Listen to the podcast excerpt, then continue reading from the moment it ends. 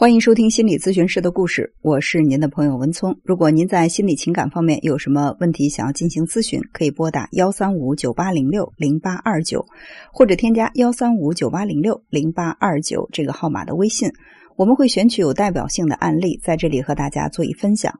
为了保护来访者的绝对隐私，我们只保留故事的大概框架，会对细节部分做一些删改。今天的来访者呢，是一位三十岁的单身女性。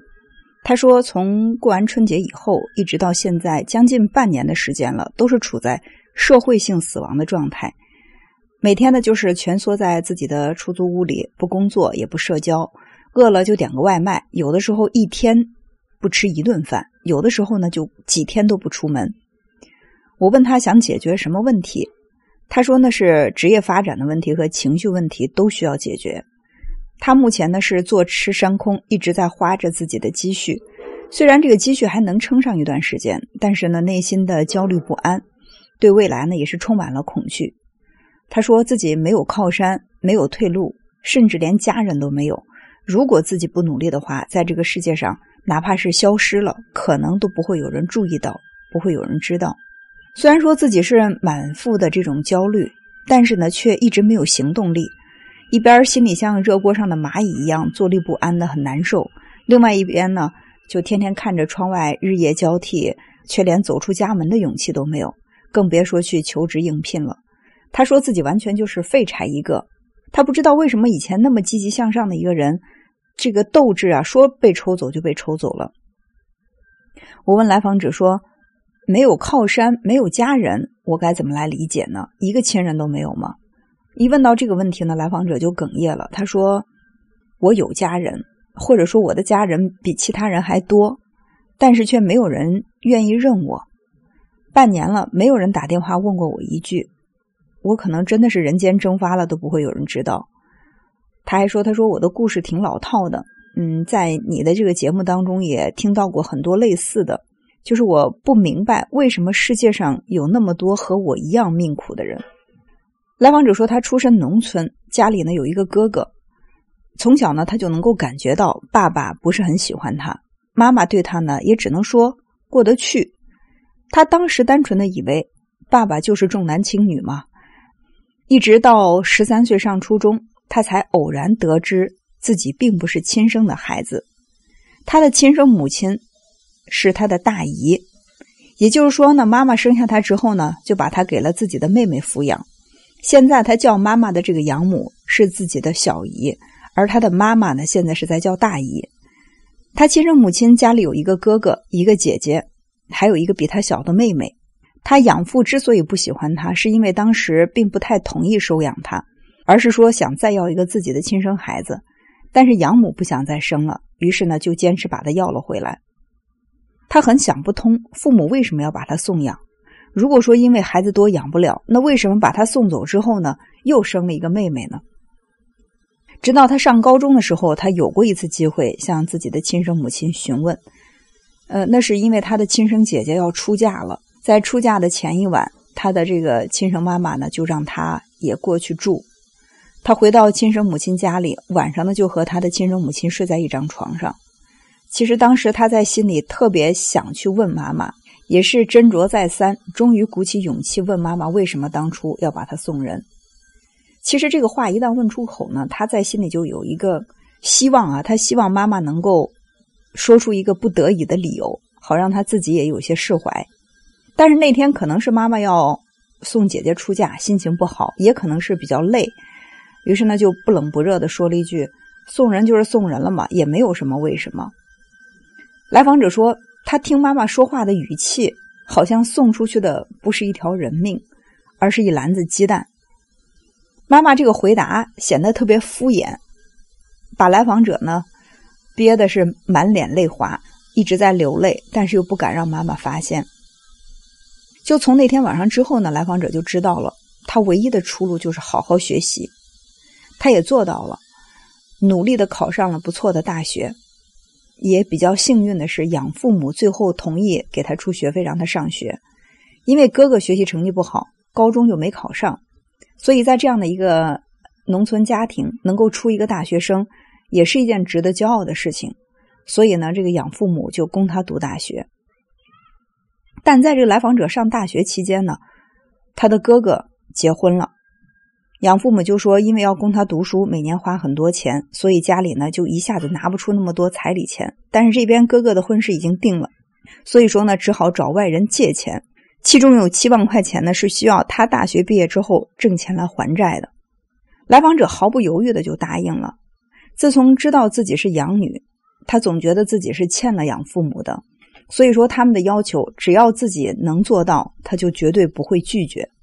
所以在刚毕业那两年呢，他就拼命的到处挣钱、干兼职、攒钱。每个月除了自己的必要开支之外，然后还要给自己的养父母打一千块钱的生活费，剩下的钱就全部存起来。第一年呢，往家里带回了三万块钱；第二年呢，就还了四万块钱。就是在他毕业两年之内。把这七万块钱全部都还清了。到毕业的第五年，他的亲生父亲生病了，那边的亲哥就给他打电话说，问他能不能拿出来两万块钱的医疗费。他当时觉得很为难，其实并不是不舍得这个钱，而是他不知道养父母到底同意不同意把这个钱给亲生父母，因为毕竟是养父母把自己抚养长大的，所以虽然钱是自己挣的。但是如果不经过养父母点头，他是不敢擅自做主的。于是呢，他就给养父打了个电话。养父呢，没有一个明确的态度，只是说了一句：“那边这些年都供养你什么了，你自己心里清楚，所以你自己拿主意吧。”倾向性已经是让这个来访者感觉的非常清楚了。思来想去，他还是给这个亲生哥哥微信上就转了五千块钱，说以后有了再给。然后现在确实没有那么多。对方收了钱之后呢，只回了三个字，就是不必了。看到这三个字儿，来访者心里有说不出的委屈。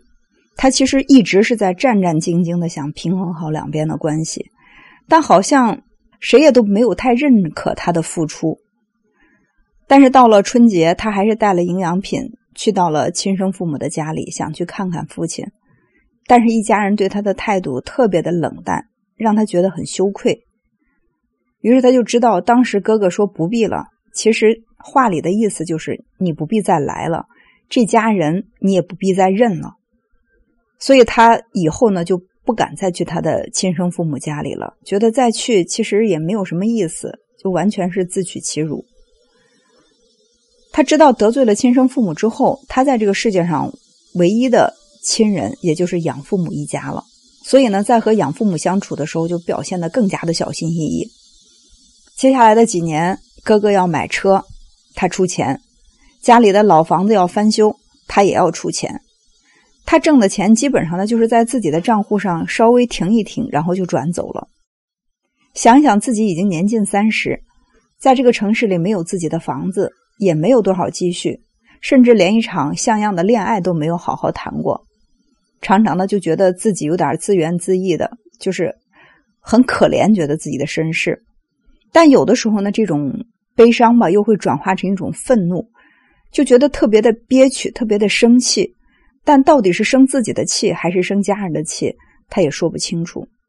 二零二零年呢受疫情的影响，他的收入也缩水了不少。到二零二一年春节回父母家，就是回这个养父母家，一家人呢就把他叫过来。说是有事情需要他帮忙，他就一看大家的那种阵势，他就明白肯定是又要伸手要钱了。这个时候他在心里呢就觉得突然之间特别的生气，就是以前他自己在家里待着，就是那种莫名涌向心头的那种愤怒就一下子来了。他就说要钱干嘛？父母说要八万块钱，理由呢是要帮哥哥还网贷。至于哥哥拿网贷的钱干什么了？也没有一个明确的说法，他就说没有钱。哥哥就说：“那你没有八万块钱，你有多少？总不至于一点都没有。”就是看到哥哥这样理直气壮的质问自己，他觉得自己特别的生气，那种感觉就好像是一个气球一样，本身已经快爆炸了，又被人猛地吹了一口，然后就一下子炸掉了。他其实平时是不敢去冲爸妈大喊大叫，也没有冲哥哥大喊大叫过。但这个时候呢，就他就突然对他哥哥大喊了一句：“我一分钱也没有。”他这样一喊呢，这个养母的脸色就变得很难看，就说：“你没有就没有，你吆喝什么呀？大过年的，你怕邻居听不见吗？”养父说：“如果是我病重了，现在在医院住着要花钱，你有没有？”来访者说：“如果是你病重了，我没钱，我去借钱，我也给你看病。”养父说：“那好，那你就当我现在是病重了，需要这个钱，你出还是不出？”来访者说：“问题是你现在没有病重，我有钱我也留着，等你病重了我再拿给你。”养父呢就一脚踢翻了一个板凳，愤怒地说：“你大过年的你咒我吗？我早就知道你是个白眼狼，当初就不该收养你。你要是没钱的话，你现在就走，以后这个家你就别回来了。”来访者呢就憋着一股气回到房间里收拾东西。养母就追过来问他说：“你没有多还没有少吗？有多少你就拿出来多少，好歹也给你爸一个台阶让他下。”这个时候，来访者的那个情绪已经达到顶点了，就非常倔强的收拾东西，拉着箱子直接出门了。但是走出家门，说实话他就后悔了。他想着已经付出那么多了，已经那么多次都在默默的为这个家里掏钱，何必非要在这一次这么计较呢？但是自尊心呢，又让他没有办法再回掉头回家。他这一路上呢，就走得特别慢，心里想着，但凡家里的三个人有一个追出来，来劝他回家，他都会妥协。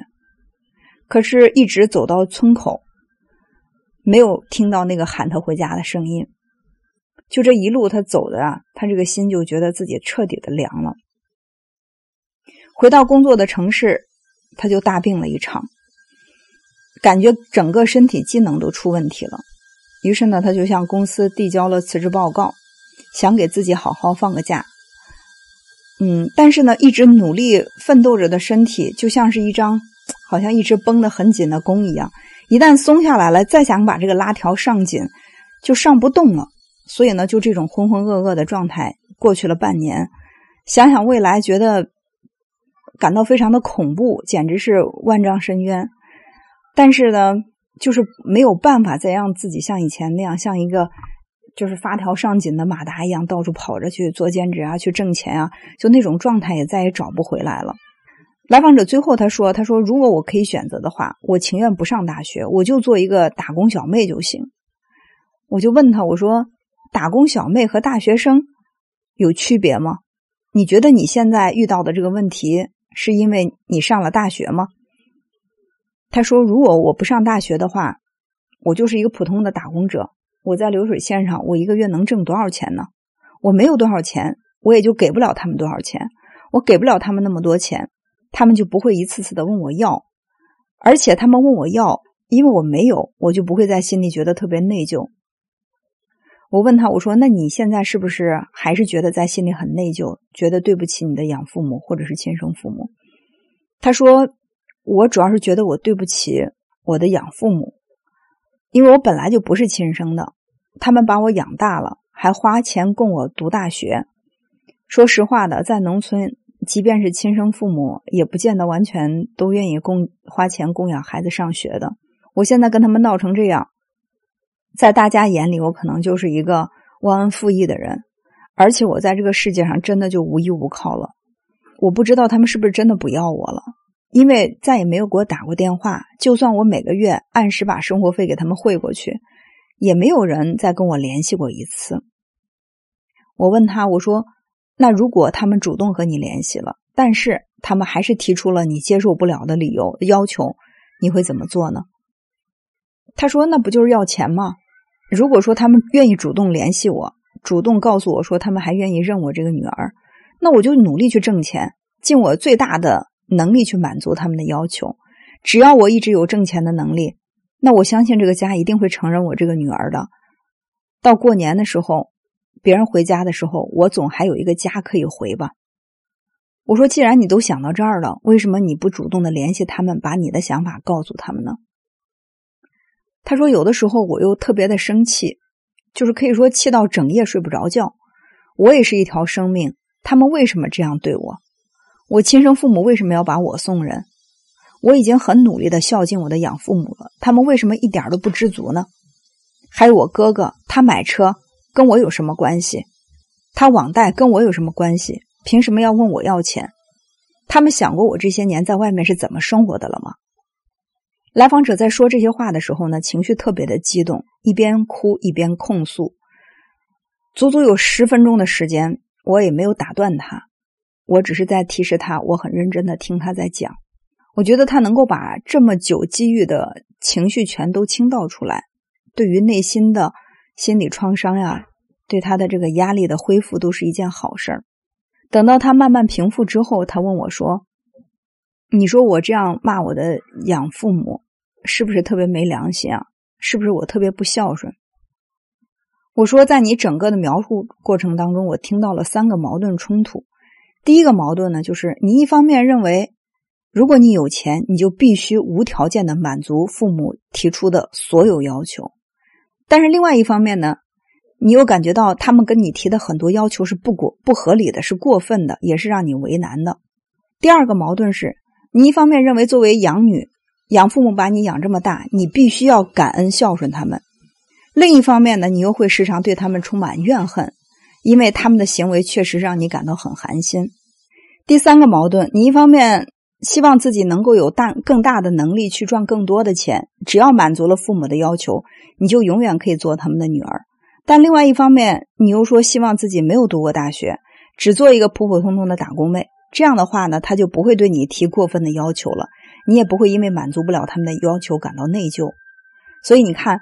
三个想法都是在相互打架的，这样你在心里面才会觉得很难受。来访者说：“是啊，我就是因为在不断的心里打架，所以我觉得特别矛盾，特别痛苦。”我说：“这也就是你一方面在心里面特别着急，另外一方面又毫无动力的原因所在。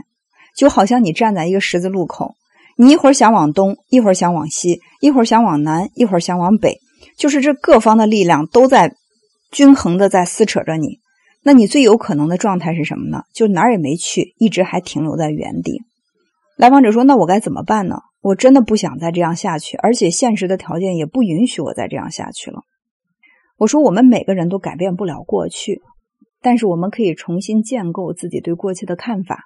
你的三个矛盾点都是对立的，那么能不能把你的这个对立的矛盾点找一个折中的点来统一一下呢？”比如第一个矛盾，把它重新建构为：如果我有钱，我会尽量的满足父母的要求；但是对于他们不合理的要求，我有权利拒绝，而且不会因此感到内疚。如果你把你的想法换成这样，会不会让心里舒服一点？来访者说：“这种说法确实会让我感到很轻松，但是我还是做不到完全不内疚。”我说。